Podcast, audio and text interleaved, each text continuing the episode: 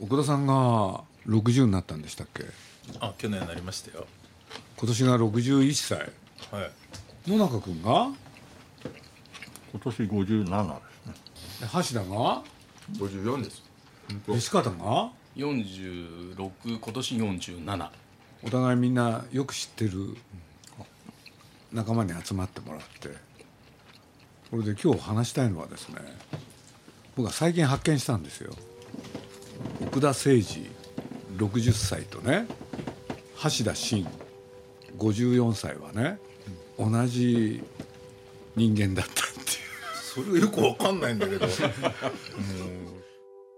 鈴木敏夫のジブリ汗まみれ。今週は仕事改革口だけの人。発想力は豊かだけど実行力が伴わない。そんな人が会社にはいる。と題してお送りします。出演はスタジオジブリの橋田真さん野中伸介さん西方大輔さん松竹の奥田誠二さんそして鈴木さんです。まずはこんなお話から。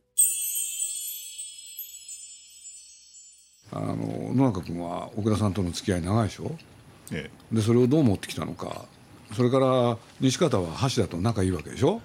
まあそうですね。ななんかずっとやってますね一緒にね。で 口こもって仲良くない。どう してそういうそういうことが起きたのかっていう。いや俺でねまああのきっかけはねまあこの間まあ同じ会社にいながら俺は橋田とあの付き合うようで付き合ってないっていうのかつかず離れずできてほんでここへ来てねすごい密度濃く付き合ってみたんですよ。そうしたらねいろんな特徴があった、なんかね例えばみんなで打ち合わせやろうかってあるじゃない。でやろうとするとねいなくなるんだよね ダメじゃないですかいなななんでいなくなるんですか？いなくなるどころかねなかなか帰ってこないわけ。これでえ？俺ね大体ねさあ今から今日はこういう話をするよっていうんでね行った瞬間なのよ。パッと立ち上がるのが。ほんで腰を折るってやつでしょ？ほんでとにかく消えるわけ。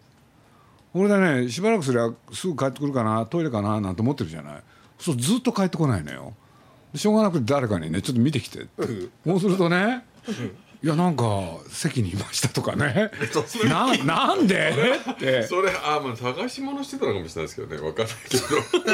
探しいやイメージとしてはなんか別のことをやってたっていう。たったこれだけの話でさ奥田さんが反応したのを見た？奥田さんもそういうことがあるんですよね。僕はあんまりそういうふうに感じないけどな。でもそう鈴木さんが言ったのは鈴木さんから見ると奥田さんもそういうとこがあるというそう。いうまあね。ことですか。ねみんなそうなんだけどねみんなそうっていうのはあれなんだけれどとにかく付き合い始めてなんかね変なんだよね。変っていうのは例えばこうやってみんなで話し合うじゃない、ほん。であること決めるじゃない。で普通決めたらさそれで行こうってことになるでしょ、そうするとその最後の付け足しのところでねな1時間2時間かけて話し合ってきた内容をねなんか終わりかけてみんな立ち上がるときにその刹那ひっくり返すんだよね、うん。うんそこで決めたことと逆のことを言うわけ。俺で「えちょちょっと待ってそれどういうこと?」って、そうするとその打ち合わせは一体何だったのかってことになるじゃない橋田さんそんなこと言ってたんですか？思ってるんですけど自分では。自分では。これに関しても岡田さんが反応してますね。いやいや。そういや橋田さんってそういう人なんだって知らなかったですよね全然知らなかっったですよね。もっとちゃんとしてる人だと思って。たちゃんとしてますよ。でついこの間もねついこの間もこういうことがあったの。これは俺は聞いたんだけどね。とにかくジブリの白木さんが橋田といろいろ打ち合わせて、まあ、俺あの所沢行くことになってて宮さんと一緒に。そしたらねさんざっぱら喋ってじゃあこの日がいいって言って日程決めたらしいのよ2人で。俺でねそこで決まった日はね29日。じゃあ29日でって白木さん当然言うじゃない。そしたら返す言葉で橋田がねじゃあ30日それはね勘違い。これは勘違い いくらのそれはさすがに。これは本当に勘違い。なな勘違いってどういう意味なの？いやなんいや一応29と30と両方あったから両方でどちらでもいいってた時に、まあ、白木さんの29っていうの話を聞いてなかったんですよ多分ね。聞かなきゃダメじゃん。それだからさ多分頭の中で30と思って30って言っちゃったんですよ。ああいろいろあるまあなんかわかるような気がします本当ですか、うん、ありがとうございます。ありがとうございます、それでね僕としてもやっぱりちょちょっと気になったのね、俺で橋田をよく知るいろんな人に僕は橋田のことを聞こうと思った。でこれね誰がっていうと差し障りも出てくるんでまああんまりね名前を出すのは差し控えたいんですけれど。とはいえ、まあ、今日ねタムチンがここにいて俺で「橋田ってさどういうやつ?」って聞くでしょ、うん、聞いた瞬間にね笑うんですよ。ほんでね「なんでタムチン笑うの?」って言うとね「いやその」って言いごもる俺で実を言うと他の人にもねいやまあある人なんかはねと私は思ってますけれどこれ絶対橋田さんに言わないでくださいとかね、えー、何まあ、それがね 連続なのよ。でそんな時にねまあ俺としてはね要するに一緒に仕事していくわけだからちゃんと橋田のことを理解したい 掴んでいたい、うん、って思っててまあ考えてたある日ふとね頭に奥田さんのことが浮かんだのよ。で何かっつったら橋田のそのねいろんなこと。あれって。これもしかしたらと思って。ね大事な話になると消える。奥田さんもそういえばそうだな。そうなんですか？いやどうなんだろう。なんか本人はあんまりそう思ってないみたいですけど。思ってるんだよ。どうして君はそういうとこ分かんない鈍いもんでちょっと全然。奥田さんって小学校の時に？通信簿に書かれたらしいのよ。ね君は言うことはいつも立派だと。しかし行動が伴わない。ストレートなことを書きますね通信簿に。そんなある日まあこれはしょって言いますね。あ。んまりだらだら言うわけにいかない。小学校の同級会。そしたらその先生がいたらしいのよ。でいきなり「先生もすごいよね。奥田さんの名前忘れてない？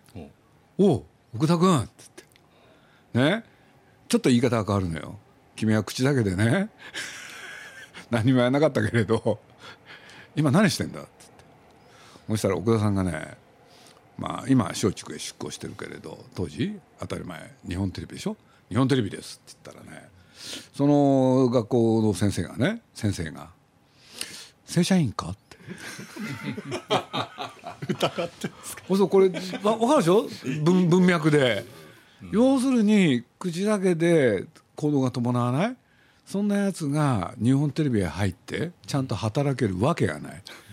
もうその予断がある？しかし奥田さんのこと強烈に覚えてるのよ。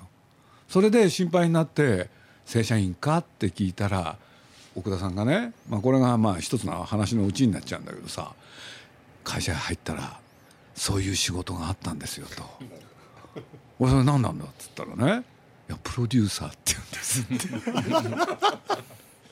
そうするとねプロデューサーっていうのは自分がやるんじゃない？ね？要するにやれっていうのが仕事で。そうなんかアイデア言えばいい？っていうのをねまあある時聞いてそれちょっと思い出したの。で思い出してるうちにねそういえばと思ったんだよね。というのは最近もね橋田と喋ってると、まあ、この数か月の話いろんなねアイデアが秀逸なのよ。ありがとうございます。実にねいい何？あのアイデアを出すわけ。そうするとねあのまあねいろんな仕事をやっててある日気が付いたんですよ。なんでアイデアが秀逸なのか。普通ね自分がなんかね「お前どう思う?」ってなんかいい考え出してみろって言われたら自分がさできる範囲でアイデア出すじゃん。自分が言ったらそれをやんなきゃいけない。そうすると最初から色がついてるっていうのかぶどまりがあるっていうのか自分のできる範囲でさ普通アイデア言うじゃん。ところがね今の奥田さんと橋田は最初から自分がやると思ってないんだよねまあね確かにそうそうですよね。それは本当そうですよね。人がやると思ってるわけよ。思ってますよね。だからね。そうそうそうそれは本当人よ。がやると思ってるからどんな無理難題もねそそのじ実際やろうとしたら大変なことを平気でね口に出すわけよ、おいみんなそう普通そうじゃないですか？いやー。世の中さん西方君もそうでしょ。違うんじゃないですかね。ええめてラジオだと思って。いやいやいやいや。え？いやいやいや。まあでもやっぱり考えますね。自分も含めて。嘘実現可能性ということを。そそんなことは大したアイディア出ないじゃそうんなんですよ。ね本当本当。だから本当だって自分ができる範囲だと何もできないですよね。まあそうですね。それによっても最初から制限をかけてしまってるとも言えるわけで。そうですね。そうなんだ。いや今聞いてびっくりした。逆にびっくりした。みんなそうなんですか？いやそんなことないでしょ生まれながらのプロデューサーっていうそういうことなんですちちちそうじゃなくてだってそうやって考えた方がほらなんかいいこと生まれるかもしれない。いやまあ確かに発案ともかく出してみるっていうね企画の段階では本当は制限しない方がいいでしょうねそれは。橋田と福田さんって実務能力ないんだよ。なんかこれ東京の東京の。リンチを受けてるみたいな。どういうことだろ本当だよだって。いやいやだって西方言ってたよね。橋田見てて心配になるわけでしょ？そうですね。もうあの で多分働き始めて一緒に20年ぐらいもう経ってうますけど、ねそうですよね。もうその時から最初からそうでしたよ。あの出てくる書面が1枚目と2枚目のもう中身が違うとか そういうレベルでしたよね。なんかえすごいですか？いやだって1枚目と2枚目って言ったら連続して書いてるはずなのに。そうエクセルの表がね1枚目と2枚目でもうね縦と横の軸が入れ替わってるんですよ。いやそこまでかな。覚えてないけど本当？あそういう表があったんですよ。それ違う人森田さんじゃないの？あいやわかああとねあと橋田さんね人のせいにするんですよこういうふうに。割と人のせいにするんえですよ。ああの確かにねそうですね。そう。割それは良くないな。といやいやえ奥田さんしません？いやて時々するけど。僕が言いたかったのは口だけで実行が伴わない。あだからさっき言ったやつで言うと先生はあの発想は豊かだけれども実行が伴わないって言ったんですよ。結構ちょっとね子供の時相当きつくてそうですよね。実行が伴わないっていうのはでも発想って分かったんですか？分かるでしょ小学校5年生ぐらいの時はそれは福田さんだからね。うん、なんか違うことだと思って。いやそんなことですよね。送り出すんじゃないですか。そうそう。だから通信簿見た時びっくりしたんですよそれは。ただあの大人になってみるとそう間違いそれもおかしくないことだなってなって、うん。ね、だから発想豊かだっていうのを言われてあ自分は発想は豊かなんだなっていうのはもう勝手にそう思い込んだし、あ。でその先生のおかげだったりします？先生は多分実行を伴わないってことを強調したくて、多分ね発想は豊かだけれどもってつけたと思うんだけど、橋田そういう人に指摘されたことは？発想豊かっていうのはこの間鈴木さんに言われたのが初めてぐらいかなって思ってますけどね、あんまり自分で思ってなくて僕は小学校の頃の通信簿は落ち着きがないっていう。のもう書かれてたんだ。いつも落ち着きがないって言うとそれはもう必ず通信簿の下にいつも書かれていてだからもう小学校の時なんかもう落ち着きがなくてあのこう後ろギーコギーコ椅子しててガタンって倒れるタイプだったので。だからその先生の教壇の前に置かされるみたいな。そんな感じでしたね。僕中学の時先生の前に席が。ました。一回そこで共感してもしょうがないですけどね。あ今急に思い出した。どうなの？今までいろんな人見てきてさまあ発想は豊かでいいんだけどね。発想は豊かだけど実行が伴わない。っていう人はいっぱいいた？まあ、あんまり発想豊かと感じた人がそもそも少ないんで、まあ、そういう意味では貴重な人材ということにそれなのに実行が伴ってたの？両方っていう人はあんまりいないんじゃないですかね。やっぱりなんかどっちかみたいな感じにならざるを得ないような気が。えそうなの？いや俺なんかそれ仮説で言うとね多くの人は自分のできる範囲で発想するからそうすると結局は実行が伴う？そういう人が今って多いんじゃないの？まあそうでしょうね。うんさっきと違うし。いやいやだから発想豊かっていうのは言い換えればできないこともとりあえず考えちゃうというか言っちゃうという、そういうタイプの人ってのは確かにあんまりいない気がしますねそれは。昔もっといっぱいいたんじゃないの？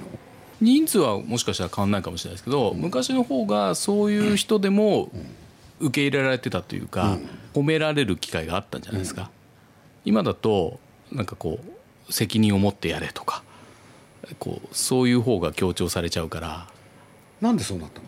実現可能性というかその効率というものをやっぱり重視されるというところがあるんじゃないですかねどんなに面白いアイデアでもできなきゃしょうがないんじゃないかというそれが先に来ちゃうというか。いやなんかそういう気がしてんだよね。だからそういうことで言うとまあ橋田にしても奥田さんにしてもずっとそれでやってきてるわけでしょ？まあそうですね。はい。なんかそれを普通だと思ってたからなんかあんまりはい。でも周りにいないでしょ？みんな実行力はあるちの会社にはいないですよね多分あんまり。そうですね。いやみんなね実行が伴うんだよね。ああそうなんですね。そう。だから二人はそういうこと言うと貴重だよね。だってだって実行できないんだよ。自分では何もできないんですよね、うん、それはもう胸張って言えますけどだって絶対言いますよね。僕ができないことは本当みんないろいろ手伝ってくれてやってくれたから。それは思いますよね、うんそういう。そうやってちゃんと実現してったわけですね。結果的には。すごい実現してったよそうですよね。それは。福田さんと橋田さんが偶然なのかもしれないですけど手伝ってもらうって表現するじゃないですか、同じ仕事を頼まれるにもこいつにやらせよう感が出る人っているわけですよ。自分がやりたくないからこいつに押し付けちゃおうっていうのは押し付けられた側からすると結構分かっちゃうと思うんですよね。でも、まあ、橋田さんにしても奥田さんにしても僕は奥田さんからあんまり直接ってことはないんですがやっぱり自分が本当は自分がやらなきゃいけないのかもしれないけどできないから手伝ってくれないかっていう感じはあるんですよやっぱり。持ってますもんね、そう。なんかそこで話があってますけど。あのだから手伝ってあげたくなるっていうかまあなんか押し付けちゃおうって感じはあんまりしないんですよね。でもそれは巧妙でもあるんだよね。だからそれが自然にできるってことですよね多分。でもそれは長い人生の中で身につけたんでしょう。うん、だから器具種として生き残ってるのかもしれないですよね。だって奥田さんなんかそればっかりですよね。いや僕ね正直言ってねそういう時って本当困ってんですよ。そうそうそうそうそう。真面目な話。面目な話。困ってて自分じゃできないからどうしようかなと思ってるのがあの、まあ、それ正直そうなんですよ。だからなんかえしてやろうとかってだったらもっといっぱい仕事できたと思うのね。でもそういうのないからいや本当に困ってるからこう頼むわけでしょ、そうです本当に。でも今多様性は認めない方が多いんでしょ？そうなってると思います。そうですね、はい。そう。まあね最初のやつにまた戻るとやっぱり自分で言い出したことは自分でちゃんと実行に移す、こういう人がどうもね評価の対象でそれ以外は認められない、なんかそんな気分があるでしょ？まあだから奥田さんとかさ今の橋田は現代では生きにくいですよねまあ確かにね。そうあそう言われるとなんかだんだんそんな気がしてきた。な、奥田さん分かってきま分かってきました？うん、少し分かってきた、自分がなんでみんなが白い目で見るのかとか。そういうの言われてないでしょろくなこと言わないですねいやだってね本当現代ってどうもその匂いがするのよ、すごくよく。ねえ、なんかね実行できないやつはね楽にもされるんですよダメだっていう、一回失敗しちゃうとすぐダメっていうのもあっちゃんもありますもんね。そう、あそれは。まあそうだよね、まあ許容範囲がすごく狭くなってるっていう感じはありますよね。要するに豊かな発想でなおかつ行動力がある？今映画の主人公ってみんなそれでしょ、ありえないじゃん。嘘じゃん、でしょ？そうですね。本当はその片方があればいいわけでしょ、でしょ、そうなんですよ。でそういう観点には立たないですよねみんな、あいつ口ばっかりだけど言ってることは面白いよなっていう評価はないんですよ、うん。だからあいつは何でもできるんだけれど自分でこういうことをやりたいって何にも言わないよなとかね、であいつはねなんか同じことばっか繰り返し繰り返し愚痴言ってるとかね。そういうのもダメでしょ、そそれがなんかなんか息苦しくしてる？でしょ？多分、どうなの野中君。そういうことに一切気が付かない野中君。まあ、だからこそなかなかちょっと感想が言いにくいんですけど。いやでもそういう橋田君がちゃんといやでもかちょちょっと考えればいいのよ、映画の主人公でどういう人が主人公になってるかなのよ。寅さんって何？なんか言いたいことは言うけど。発想が豊かでさ、ね。行動力が伴う人ですか？いや行動力まあ行動しないわけじゃないですけどなんか実務的に何かをできる人では全くないです。ねないでしょ、ええ。じゃあなんであの人を認めたんですか？いやだからやっぱこういう人もいていいというそういう世の中というか雰囲気だったんでしょうね。そこは。というのかそういう人がいなくなり始めてたんだよね。だからそれを山田洋次っていう人は守ったんでしょ？そうですね。確かに寅さん最初のテレビが68年とかそんなもんですか？その聞いてないんだけど。すいません。いやだからなんかもう確かに管理社会がなんか言わ言われ始めた頃かなとか。歩く歴史。まあ高度成長のね真っ盛りでしたけど。ビートルズだけじゃないの？ですよね。そうですよ。映画は確か69年ですね最初だから俺なんかしょっちゅう言ってんだけどさだってあの才能と実行力を除けばあ。あの宮さんだってさえ。あとは奥田さんとそっくりじゃんあれそうなんですか？いやそうかどうかわかんないですけど鈴木さんはまあ前からそう言ってましたね。そう。ええ。いやあの確かに宮崎さんすごくあの宮さんってね普通の人ですすごい面白いのはねなんて言うんだろう。とてつもない豊かな発想力。ええ。もう発想豊かな発想をかけるに2乗3乗って感じでしょ？で大概ね実行に移す時にね自分で困っちゃうんですよやっぱり困っちゃうけれどそこで悪戦苦闘するっていうところに特徴のある人なのよ。でしょ？奥田さんとそこが違うんですよ。悪戦苦闘しないの？そう。奥田さんしないもん。そうそれは俺がやるこっちゃないっていう。うん。まあ、えーもうちょっとやろうかなと思うけども やっぱり自分よりもちゃんとできる人がやった方がいいだろうっていう。まあでもそれはやっぱりだから見通しのた立ってなかったってことで言うとねやっぱり皆さんのいろんな映画作ってきたけれどやっぱりもののけが一番でしょ悪戦苦闘ぶりはそうでしょうね。そのね見通しをね全く立たないところでとてつもないでかいテーマを抱えちゃってその中で悪戦苦闘してるのがそのまま映画になったわけでしょ？ええそうすると青年ですよね。少年っていうのか。高校生がねなんか突然ね芸術映画作るみたいな感じなんですよあれって。だからそこにみんな共感したんでしょ？だからそれで言うとねその後作った「千と千尋」はどっちかっていうとまあそれはそんな簡単じゃないけれどある種自分の得意技をいろいろぶち込んで、うん、集大成だよね。まあそうですね。作ってる時もあの物のけの時が一番苦しんでる感じがありますよね。千尋は、まあ、もちろんあのいろいろあったとは思うんですけど、もうちょっと普通に作ってる感じでしたね、いやそこだよね。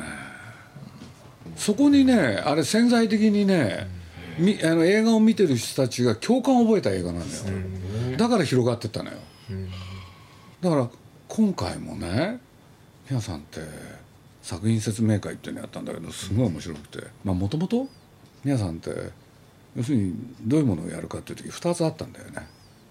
そう一つはあのね皆さん得意の元気な女の子を描く、でももう一つはね要するに裏つながんないある男の子がどうやってこの世の中で自分になっていくかっていう。そうそれねまあ簡単に言うとどっちがいいかってことになって、そうすると皆さんが大変なのはその少年の話だったんですよ、だから俺ね少年の方がいいと思ったの、もう一回皆さんのねそういうとこ見てみたかったのよ、だから一つ間違うと破綻きたしてね大失敗作になっちゃうんですよね、それ手慣れたところでやってないもん、だから年取ってそういうのをやるっていうのは面白いよね、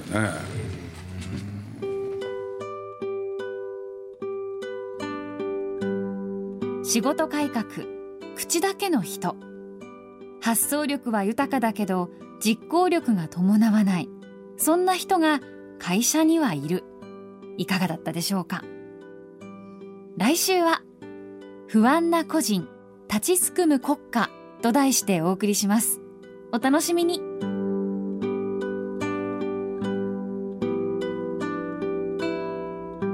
鈴木敏夫のジブリ汗まみれ。この番組はウォルト・ディズニー・スタジオ・ジャパン。ローソン。アサヒ飲料。